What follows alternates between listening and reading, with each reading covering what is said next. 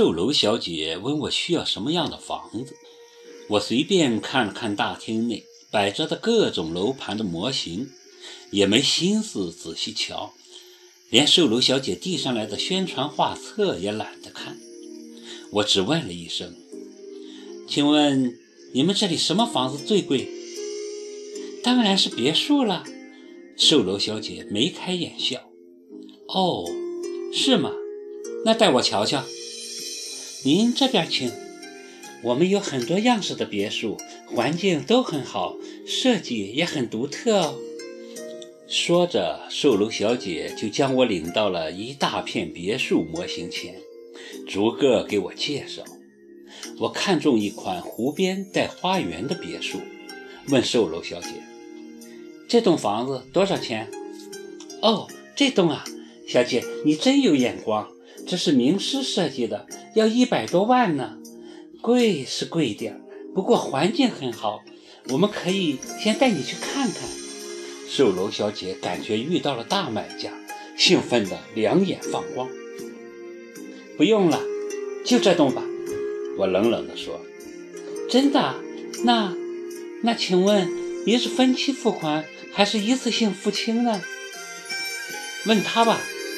我指了指旁边的耿墨池，这位先生看看别墅模型，又看看我，忽然笑了笑，俯身问我：“你真的看中了这套吗？”“看中了。”“行，那就买吧。”他很干脆地吩咐售楼小姐：“我们一次性付清，房产证上的户主写这位小姐的名字。”他指指我。全然不顾旁边脸色发青的米兰。谢谢，我很喜欢这栋房子。我望着他，突然想哭。天哪，我们之间竟沦落到靠金钱去打击对方了。完了，我们是真的完了。我也一直想补偿你，这倒是个机会。他看看我，一脸的绝情。我不记得我是怎么回家的。回到家，我连鞋都没脱，就直奔客厅。英芝正在拖地，我冲过去抱住她，嚎啕大哭。英芝吓坏了，忙问我出了什么事。我没回答她，只是痛哭。除了哭，我想不出还有别的什么方式可以发泄心中的绝望。我怎么不绝望？当一段感情走到要打击对方或要补偿对方的时候，也就真的晚了。我以为我可以很从容地面对这一切，即使那天在他公寓楼下遇到他们两个时，我都可以微笑着离开。但当“补偿”两个字从他嘴里说出来的时候，我还是被击倒了。补偿。他以为他对我的伤害可以补偿，我在他眼里，也就是一栋别墅的价钱，一百多万，仅此而已。以他的家底，一百多万算什么？那只是他信用卡上的一个数字。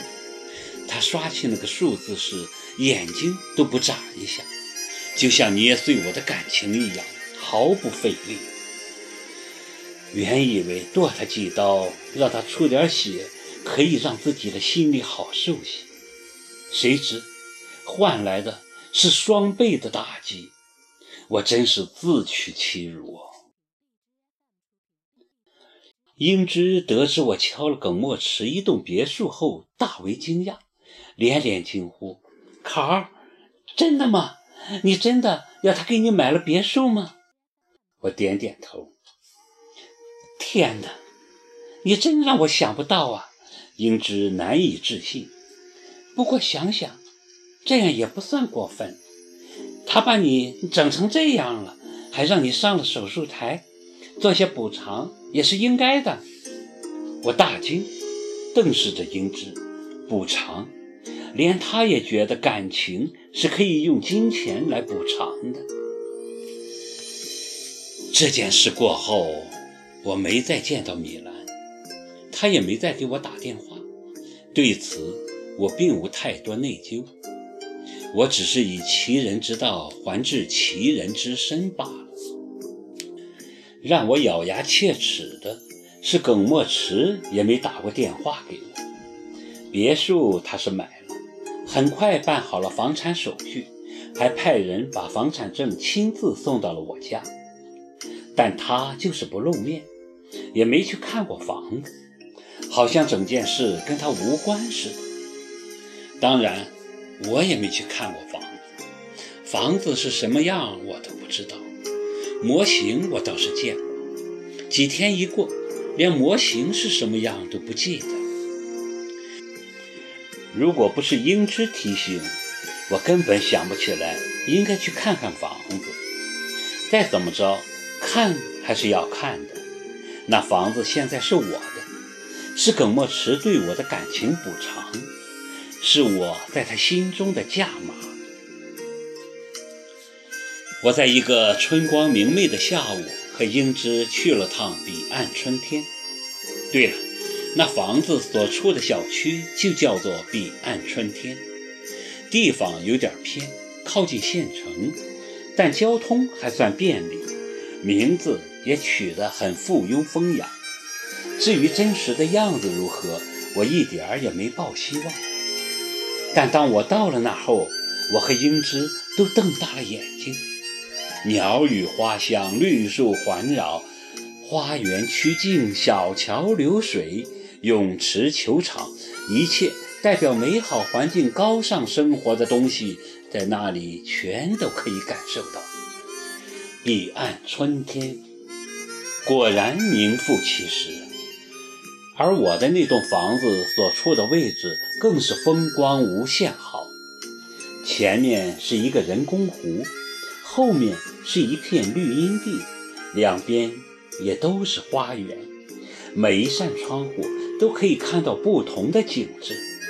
房子的造型也很简单，两层楼，外墙是很好看的砖红色，一楼有一整面墙是落地窗。窗口正对着人工湖，二楼有个露台伸出来，也对着碧绿的湖水。